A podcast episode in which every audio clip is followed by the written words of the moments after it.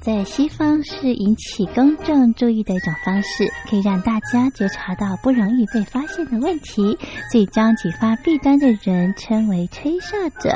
有些事情不可以说，但是有些事情必须说。说跟不说的一线之隔，决定了谁可以成为揭弊英雄。支持听众发出自己的声音，说实话，要真相，才能够让社会各方面都正常起来。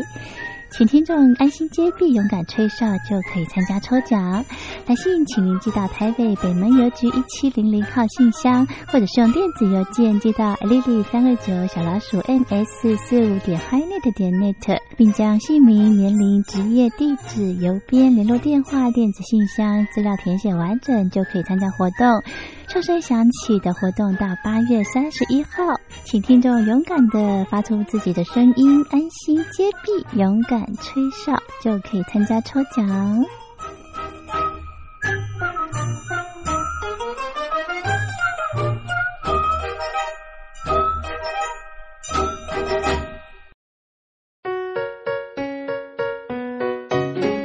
一沙一世界，一花一天堂。欢迎来到光华小学堂。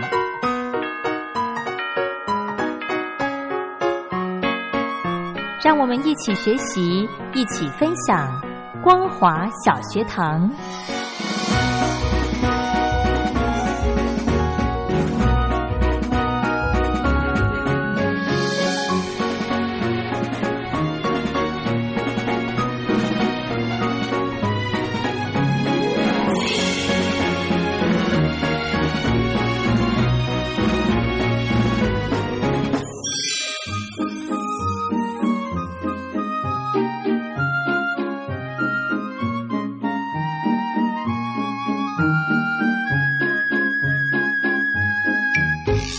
朋友，大家好，欢迎收听光华小学堂，我是黄轩。每个礼拜三的时间呢，安排的论坛要跟听众朋友分享。那么今天的这一场呢，主要是谈到共军对外用兵模式以及实际。那么邀请到的是国防安全研究院政策分析员江新韶江老师，来跟听众朋友谈这个话题。在节目开始之前，先来欣赏一首好听的歌曲。彭佳慧所带来的《陪我轻轻唱》。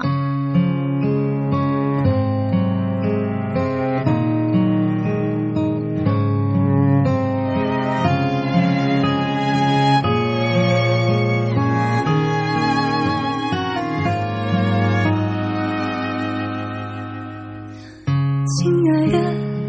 说说最近好吗？心压着多少事没讲。趁着夜晚好长，忘不掉什么，留在这首歌。我们哼着，我们哭了，是因为想念了。请陪我轻轻地唱，好让我念念不忘，曾依靠你肩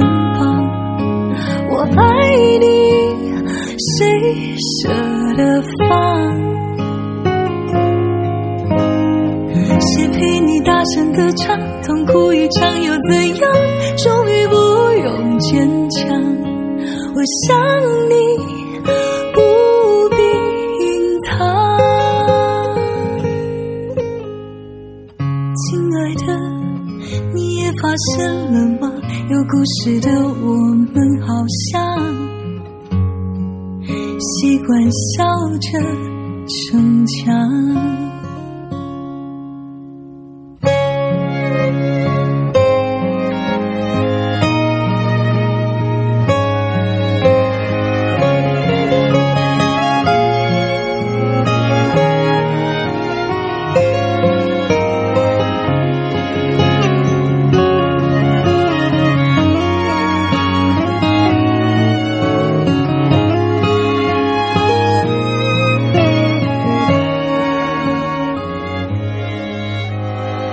忘不掉什么，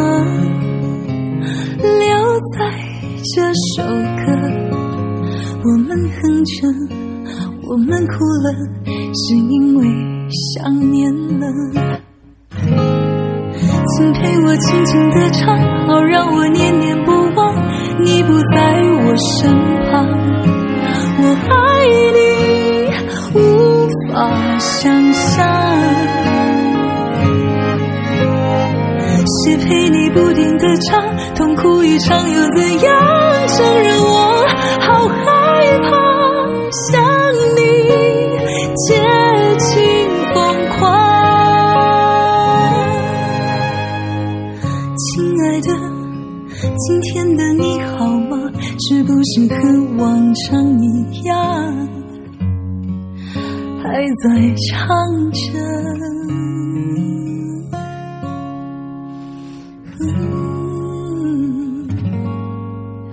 在想着我。啊，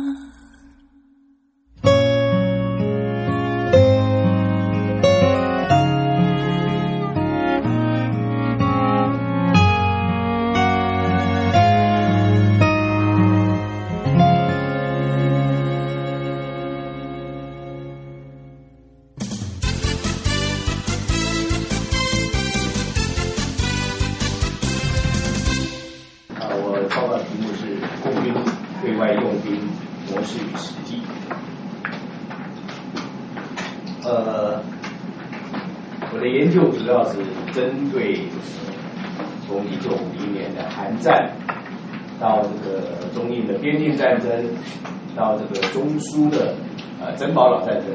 以及这个中越的边境战争。那当然，中越有比较复杂，它还多了之前中越边境战争之前还多了两两场这个呃小规模的海战啊，为了对对抗。那至于中印的部分，呃，还有一些军事对峙的一个状况，也会提一下。那至于呃它的一些维和行动跟这个这个泛海盗护航，那就不属于在这边讨论的一个范畴。这个一九五零年这个六月韩战爆发啊，这个其实北韩的这个人民军一开始是势如破竹，差点把这个韩国的部队的就是挤压到这个对马海峡这边。啊，后来美军以美军为首的联军介入之后，慢慢的呃往北反攻。那呃中国就面临着一个要不要参战的一个抉择啊。那后来毛泽东考量到这个如果让这个呃失去了北韩作为一个这个缓冲地带，那可能美军为首的这个这个所谓的民主集团就可能直接啊、对这个中国东北构成一个很大的压力。基于这个唇亡齿寒的这种考量，他决定要要出兵啊。这个中印战争是在这个一九六二年，就是呃，那最主要就是在这之前，一九六零年那时候。尼赫鲁就呃鼓吹他的军队这个这个这个前进的这个政政策，那就是因为这个中中国跟印度的这个边界都是还没有签订一个正式契约，那他认为很多都应该是在英国时代都是应该是属于属于属于这个英国的这个这个领土范围，那他继承了这个英国的这个这个这个领土边疆的这个范围，所以他认为。会会会呃会做一些前进的一种一种政策，所以会去去去去争取这个领土范围。那呃造成了这个另外，当然他会评评估呃那时候的呃中国内部啊也是问题很多啊，这个可能没有没有能力或者是不敢来来来应对这个印军的这个这个对于这个边境地区的一些划分啊。但是这个呃毛泽东那时候这个经经过评估，他决定啊还是要给这个印度军队还以颜色啊，所以下令出兵读这个新疆的哎西藏的这个副军区司令员呃张国华当做这个反击部队的一个指挥官。那这个但是他甚至于收复了这个藏南啊，但是。这个我比较不解的这个这一段历史，他又退回去这个这个麦克马洪线以北二十公里的地方，也是回到了原点啊。这个这是一个中印边境战争的它的一个一个一个一个决策，跟这个中战的一个一个一个决策的一个一个呃模式的一个结果。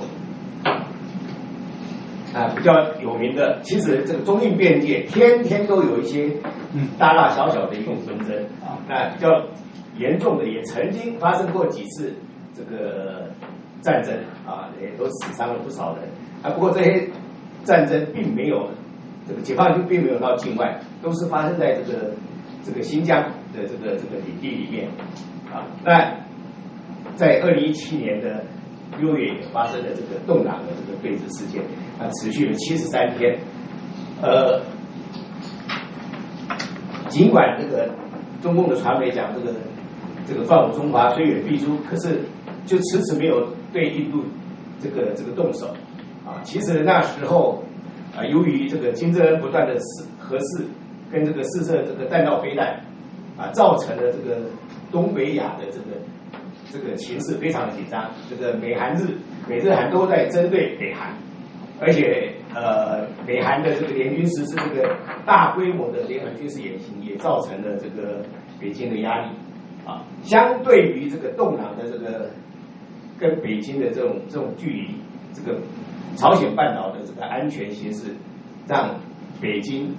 感觉到这个这个威胁更大，所以它的重心是放在这个呃朝鲜半岛。但是呢，一方面应对这个动荡的这个这个军事对峙的情况，他采取了这个舆论战、这个这个心理战和法律战这种三战来来应对，同时他也这个在外交上来争取对中共的中中国的支持。另外一方面，他也在积极的调兵遣将，把军队从内地。包括这个这个西宁的这个后勤保障部队，把所有的军需物资武器源源不绝的运运到这个呃西藏啊的这个林芝地区，以及阿里地区，还有这个藏南的这个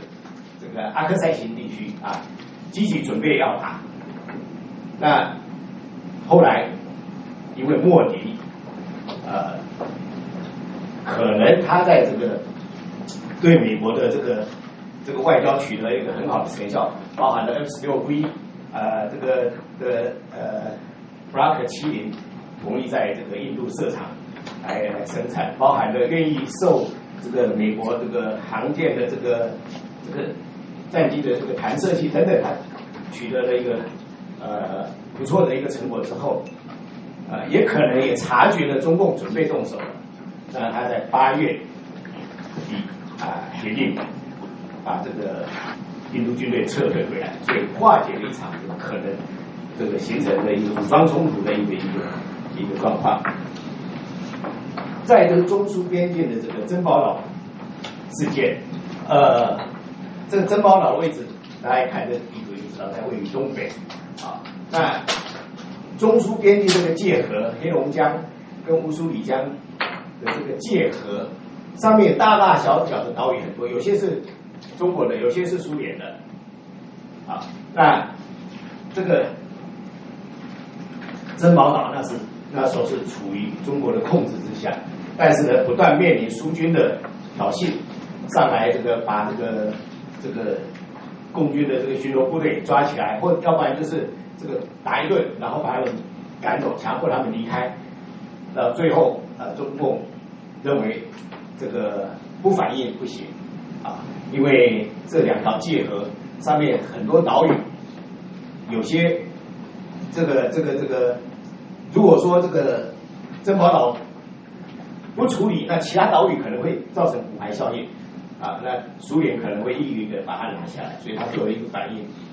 呃，打了一仗啊，当当然一开始战况很惨烈，双方都死伤惨重啊，那。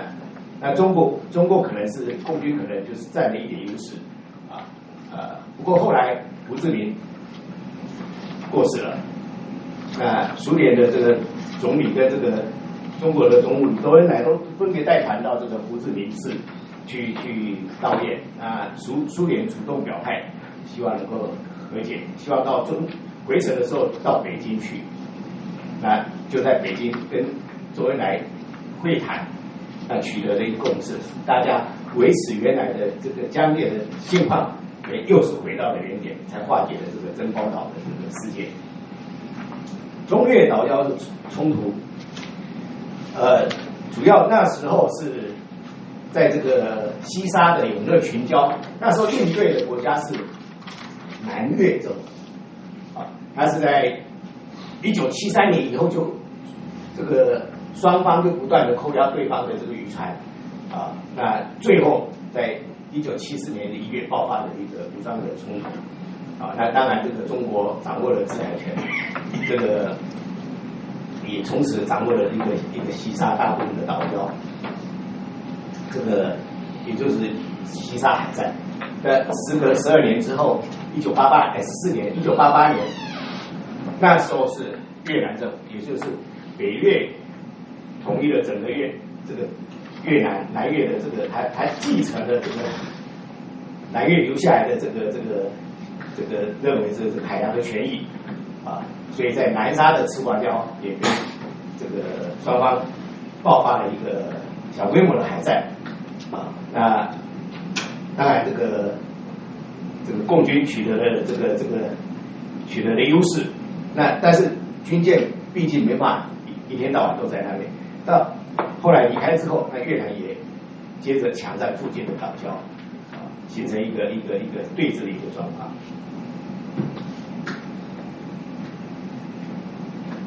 这个一九七八年爆发了这个所中共叫做所谓的成越战争啊，那我们了解中越的这中越的这个边境战争，呃，主要是呃，他中国这是等于是主动的发动的这个对越南的一个战争，也是一个呃，但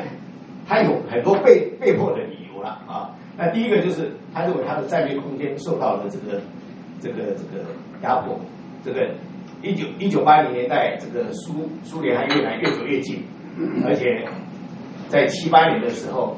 这个越南苏联签订的一个苏越这个友好合作的一个条约，那提供大量的军事跟经经济的援助，而且那时候的越南的金南湾提供给苏联盖海空军基地，那就让中国感觉到。这个越南有联合苏联扩大它的这个挤压这个这个这个中国的这个战略空间的意义。第二个是越南大规模破坏这个跟这个中国关系很好的柬埔寨啊，呃，等于是这个侵略了他的这个领土。第三个就是呃排挤华人，迫害华人，造成了呃多达百万的这个这个难民啊，大部分就是靠黄黄金来换取这个。这个船，然后这个这个逃离越南，呃，所以造成了那时候所谓的一个海上漂流的难民。那同时有大概有十万人涌向这个广西跟这个云南的这个边界，也是造成了这个中国很大的一个困扰啊。所以这个后来决定发动所谓的这个惩越战争。那接下来两两个案例是黄岩岛跟这个这个。跟钓鱼台这两个并没有发生战争，为什么要提啊？呃，这是一个呃比较吊诡的事情。黄岩岛那它主要是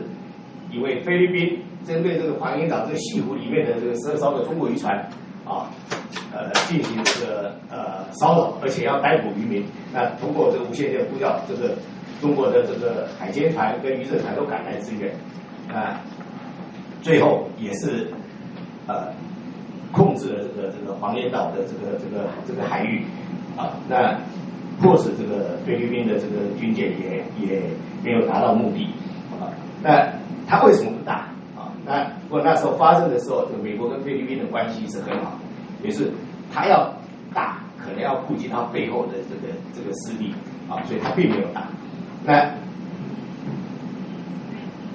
钓鱼台同样是这个。那钓鱼台之所以会造成现在的一个状况，最主要是这个二零一二年的时候，这个这个石原慎太郎提出所谓的购岛。那同年的九月，日本这个政府把它宣布钓鱼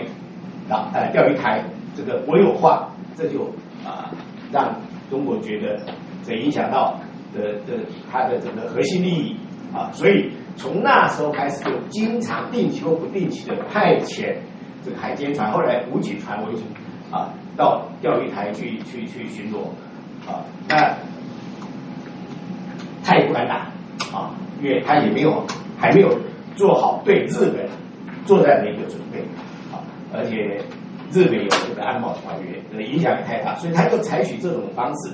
啊，这个形成一个常态常态化。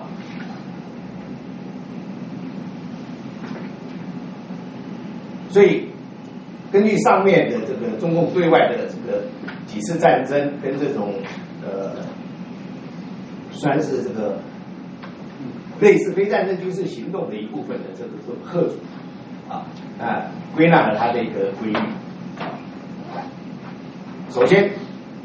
它的用兵都是要经过这个中央政治局会议的一个讨论，最后才由这个军委主席来开办。第二就是他用兵前一定先准备，做好准备，啊，他没做好准备，他就按兵不动，啊，这是他的一一个特色，呃，所以他遭受威胁的时候，他如果说没有做好准备，他就是宁愿先处于挨打，等做好准备才反击，啊，不管是对印度是这样子，这个对这个苏联是这样子，呃，特别是对苏联的这个这个这个这个准备，啊。一九六九年这个申报岛事件，其实之前的这个纠纷啊，在一九六八年底，这个沈阳军区司令员陈锡联就已经在开始策划，啊，策划好了之后，做好了作战准备，然后才在一九啊六九年的三月来来来这个发动战争。第三个，他打的都是局部战争，建好就说这就是。很很很很奇怪的一个想法，这个所有的国家呃，现代战争大概都会呃都会做一些一些额外的一些收益，但是他会打完之后会撤去退回原点啊，而且尤其是越战一开打就说，我这个教训你，我就要回来啊，这个这个是很有意思的一个一个事情。那从它的规律，我们归纳出它的一个模式啊。从中印边境冲突来讲，基本上是把握了这个毛泽东的这个战略指导啊，人不犯我，我不犯人；人若犯我，我必犯人的这个这个这个指导啊。但是，也只有在第一次的中印战争一九六二年的时候，他有军队有跨越麦克马洪线打到南疆去，呃呃藏南打到藏南去，其他的都在麦克马洪线以北的地方打。那二零一七年的这个动南对峙事件啊，在前面也也也说过了啊，这个他也是呃在准备，在没有做好准备啊，他也不轻易出兵啊，这这个这个也是一个呃中共这个用兵的一个一个模式。那这个应对黄岩岛跟这个钓鱼台的兵力，它虽然不是军队，但也是这个政府的武装力量之一了。啊，啊这个那菲律宾因为找中国渔船的麻烦，那日本因为把这个钓鱼台国有化，那从此这个中国海军的这个军舰啊，这个或武警的这个这个海上武警，就经常去去去这个黄岩岛去钓鱼台去海域巡渔，再也不走了。啊，之前还不会注意力还不会摆在黄岩岛，摆在钓鱼台，啊，但是你把它。浮上台面，把问题浮上台面之后，他就来，来了就不走啊，这也是他的一个一个一个呃一个模式。最后报告结论啊，这个中中印的领导人啊，经通过这个正式、非正式的，还有一个周边的，譬如说这个金砖峰会的这个这个这个平台啊，正式的访问、非正式的访问的交流。通过领导人的这个这个密切沟通，呃，效果似乎出来了，啊，所以这个即便是这个每天的这种小的纷争还难免会继续存在，但是大型的这种边境冲突应该是可以呃避免啊，至少在这个几年之内应该应该不会发生。那中俄这个习近平跟这个普普京的这个关系也是呃等于是让这个中俄的关系得到历史上以来的最高状况之下，那么中啊另外一方面是中俄之间的这个所有的边界问题大致上都都都已经解决了，都签了协定。啊，那只有中国跟印度的是还没有得到解决，所以在这个状况之下，中俄之间的这个冲突应该也呃不容易发生。啊，那至于中越，中越边境战争，陆地上的边境基本上不会有什么太大的问题，但是海上在南，特别是在南海的纷争，呃，风险就很大，特别是今年的这个三月二十号，呃，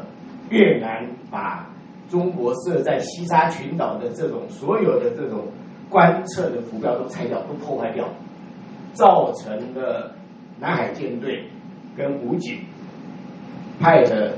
定期，就是始终有船在这些海域附近巡逻，不管是西沙还是南沙也好，也变也就是它就变成常态化啊。那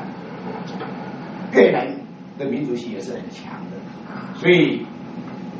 擦枪走火的可能性就非常的高啊，所以这个南海的问题是也是值得关注的一个一个地方。那至于这个菲律宾啊，菲律宾基本上在可控之下啊，当然呃，杜特地的这个人格特质也影响了中越之间的关系啊。那这个中国不会对菲律宾出兵啊，因为菲律宾跟他比起来实力相差太悬殊了。啊，他如果轻易出兵，可能就落人口实啊，大欺小。那对于日本啊，也不会出兵啊。这个目前一来没做好准备，二来呃，中日的一个一个关系还在向上发展中啊。这个习近平访问日本会不会签起第签署这个第五份政治文件，也是一个未来一个观察的指标。那这个。习近平执政以后，经常的强调中华民族爱好和平的等等等等。假如说他盼的就是天下太平，不过他也说，任何国外国不要指望我们会拿自己的核心利益做交易。啊，也就是说，你一旦损害了他的主权、安全、发展利益，那么他就跟你干。啊，所以这个等于是有前提的和平。啊，这个当然也也也强调了他维护领土主权和这个统一的这个决心了。啊，那我觉得这个我们也要要特别的注意啊。以上，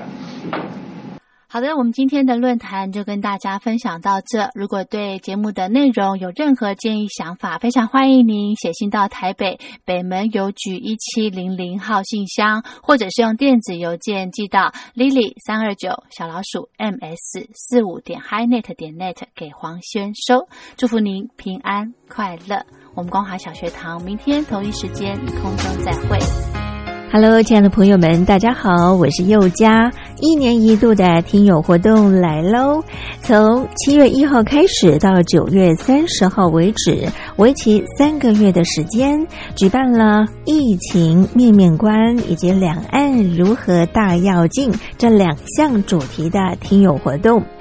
在这一波的新冠病毒肺炎可以说是来势汹汹，大陆首当其冲。那么在这一波的疫情之下呢，大陆的人民感受最深，相信也体会最深。同时呢，也看到台湾医疗卫生及防疫优于全球的做法。邀请亲爱的朋友们，您可以分享自身的看见、体会、感想，或者您的感动。这是第一个议题，疫情面面观。那么第二项的主题呢，就是两岸如何大要进。提到两岸的议题呢，一直是政府跟民间啊最关心的话题了。两岸未来如何发展？如何定位？如何大跃进？非常欢迎亲爱的朋友，您可以来信抒发您的感想。只要来信分享集满五封不同的信件内容，就可以参加抽奖活动哦。我们在这次活动里面呢，佑家也准备了非常非常优质的台湾有机的茶叶。像现在呢，要喝到无毒健康的有机茶呢，是非常不容易的。所以呢，佑家希望能够将好东西和好朋友分享。欢迎亲爱的朋友们踊跃来信，来信越多，中奖机会就越大哦。好，来信的时候您可以寄到台北邮政一七零零号信箱，台北邮政一七零零号信箱。或者您也可以透过电子邮件信箱寄到 l i l i 三二九小老鼠 m s 四五点 h i n e t 点 n e t，也就是 lily 三二九 eight m s 四五打 hi net 打 net。注明是要写给我又加收，又呢是一个宝盖头，里面一个有没有的有，富有的有，家呢是人字边，一代家人的家。同时呢，写明您的姓名、地址、邮编、联络电话及您的年龄，相关的基本资料填写完整就可以喽。又家在这里期待您的来信。